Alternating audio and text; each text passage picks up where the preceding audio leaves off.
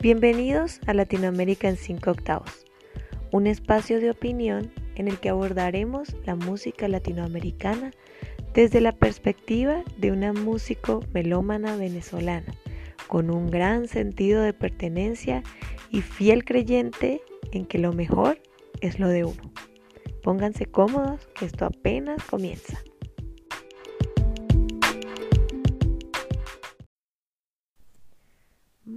Pero muy buenas tardes para todos y bienvenidos al episodio número 8 de Latinoamérica en 5 octavos.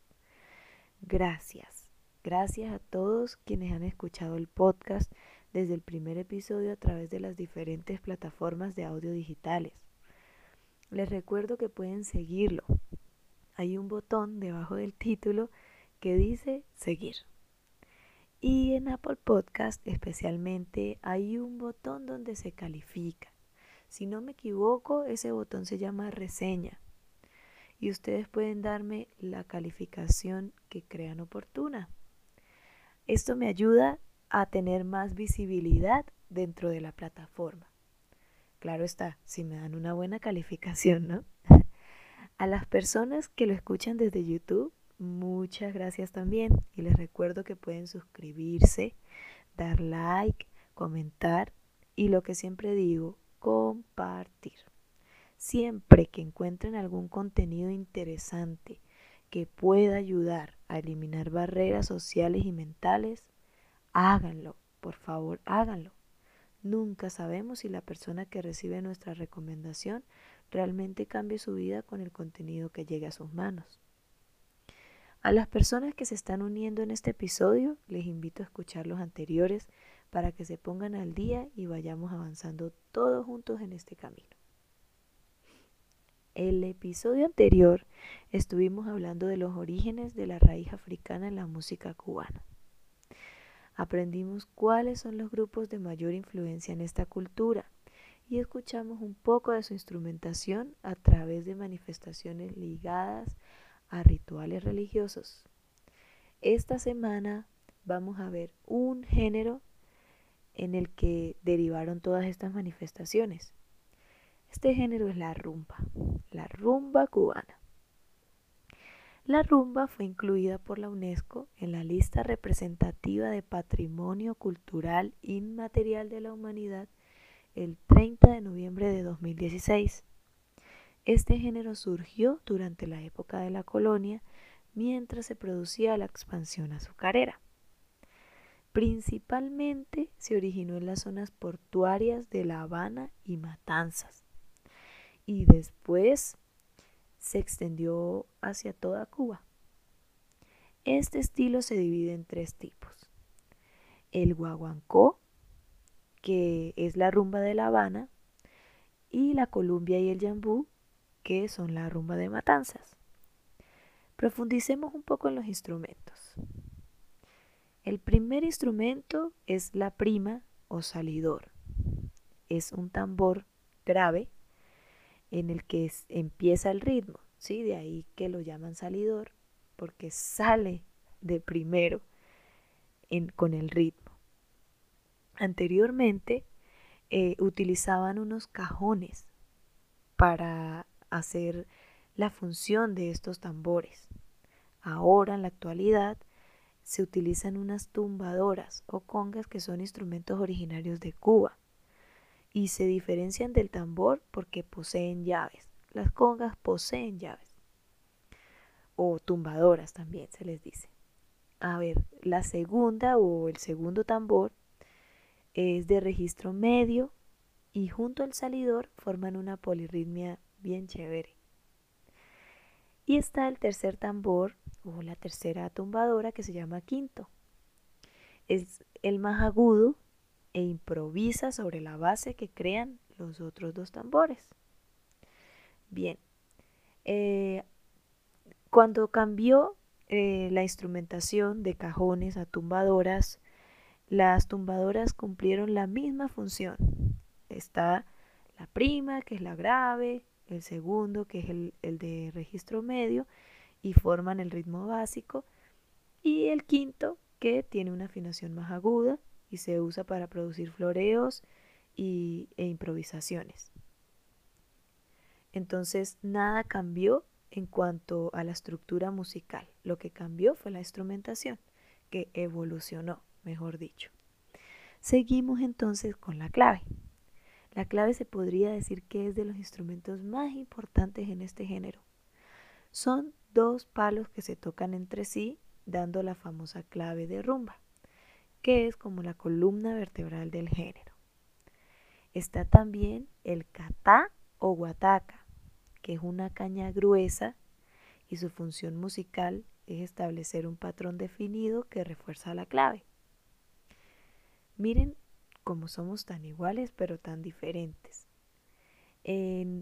aquí tenemos un caso de una misma palabra que significa diferentes cosas en dos países. Resulta que en Venezuela la palabra guataca se utiliza en el gremio musical cuando se toca de oído, sin ninguna partitura que leer. En Cuba es el nombre de un instrumento musical, aunque también se le atribuye a esta, a esta situación en la que el músico toca de oído, porque es que este instrumento musical se parece a un, a un utensilio eh, con el que ellos trabajan la tierra. Y el utensilio tiene como una forma de oreja, entonces, por eso, como que a la oreja le llaman en el, en el gremio musical guataca, como tocar de oreja, tocar de guataca. Bueno, habiendo tenido un pequeño paréntesis de curiosidades, continuemos con la instrumentación. Tenemos ahora el maruga o shekere. Alguna gente lo llama sin acentuación al final shekere. esto es indiferente. Esto es una maraca hecha con una calabaza y semillas amarradas que la rodean y su función es marcar el tiempo. Ok, teniendo clara la instrumentación, ahora hablemos del guaguancó o de la rumba guaguancó, que es un subgénero de la rumba. ¿Sí? Sabemos ya que, que es originario de La Habana y su origen se ubica en el año 1886 a raíz de la abolición de la esclavitud. Principalmente se conoció como una danza, una danza que consistía en una coreografía altamente erótica. El hombre va en busca de la mujer con fuertes movimientos pélvicos muy expresivos. Ella a su vez lo evade y lo rechaza hasta finalmente someterse a sus avances. El acto final, que significa como el acto de la conquista realizada, se conoce como el vacunado. Musicalmente podemos decir que la lírica de, esta, de este subgénero conserva algo de influencia española, en el sentido que es netamente en idioma español, no contiene ni siquiera algún fonema africano. Y en cuanto a la instrumentación, lo único que cambia es que en vez de la guataca se le incluye un instrumento llamado lagua. Hay algo que elegí del guaguancó que me pareció un detalle que no puedo dejar de mencionar y es que tiene dos partes. Una que la cantan a dúo y otra que la llaman la rumba del guaguancó que la canta un solista alternando con un coro y se dice que es el origen de los pregones en la salsa. Bueno, ahora hablemos un poco de la rumba yambú, que es originaria de Matanzas junto con la rumba Columbia. Pero entre estas dos hay algo de diferencia. Según eh, algunos estudiosos, algunos investigadores, la rumba yambú tiene el ritmo más lento de todos los estilos de rumba y su danza incorpora movimientos como fingiendo fragilidad.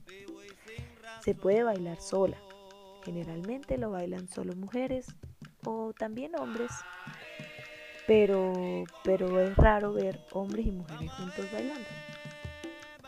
Aunque entre los bailarines pueden coquetear con las bailarinas durante el baile, no utilizan el famoso vacunado del guaguancó. Parece ser este un estilo antiguo entre, entre los estilos de rumba porque existen referencias de él desde mediados del siglo XIX. Su aire es lento. Se inicia con una especie de lalaleo coreado y luego el solista canta unas estrofas. El coro responde con el lalaleo peculiar y así van alternándose solista y coro hasta que comienza el estribillo donde baila la pareja. Instrumentalmente, este género comparte pues toda la parte percutiva con, con la rumba en general. Ahora hablemos un poco de la rumba columbia. Es un subgénero de origen rural. Se conoce como el más antiguo subgénero de las rumbas. Esto se puede pensar debido a que los trabajos forzados para los que se necesitaba mano de obra esclava eran en zonas rurales. Entonces allí se empezaron a dar estas manifestaciones. Aunque con el tiempo la rumba Colombia ha empezado a tomar carácter urbano. Una diferencia musical marcada de este ritmo es su rapidez y su carácter agresivo. Ya lo ven, es totalmente opuesto a la rumba yambú. Y la ejecución de la clave también es diferente. En la parte dancística no se dramatiza un baile de cortejo, sino que se presenta un hombre solo realizando movimientos toscos y viriles. Los instrumentos, bueno, ya mencioné que, estas tres, estos tres subgéneros los comparten en común. Bueno, entonces ya hablamos un poco de, de la rumba, sabemos que tiene sus subgéneros y nada, los voy a dejar con la expectativa de lo que viene en el próximo episodio. Ya nos estamos acercando al episodio número 10, así que esto, esto va avanzando de una muy buena manera. Espero que, que les guste, que les interese, que me den su retroalimentación. Pueden comentarme en, en YouTube, perfectamente me pueden comentar. En las demás plataformas no es tan, tan viable, pero me pueden contactar por las redes. Yo tengo Instagram y tengo Twitter. El Instagram es arroba danielabln y el Twitter arroba danielabln17. Por allí me pueden eh, contactar, incluso si tienen alguna, eh, algún desacuerdo con lo que yo hablo en el podcast, perfectamente podemos contactarnos, hablar, aclarar dudas, porque recuerden que yo no hago investigación monográfica, eh, sino que yo leo, busco información, investigo, por supuesto, de fuentes muy confiables, además que comparo la información para no ir a, a contradecirme y luego emito una opinión de acuerdo a lo que entiendo de mis lecturas. Así que puede haber alguna cuestión en la que ustedes tengan desacuerdo y no tengo problema en que lo aclaremos. Bien, muchísimas gracias por estar siempre allí y nos vemos la próxima semana. Que tengan un feliz fin de semana y la cita es el viernes a las 6 de la tarde. Muchas, muchas gracias.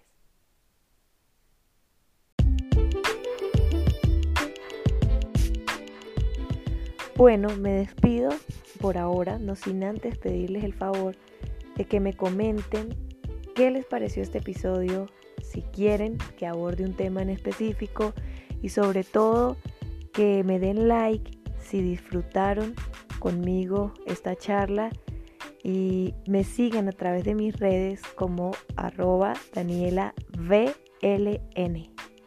Muchas gracias por acompañarme y que tengan una linda semana. Nos vemos el próximo viernes a las 6 de la tarde.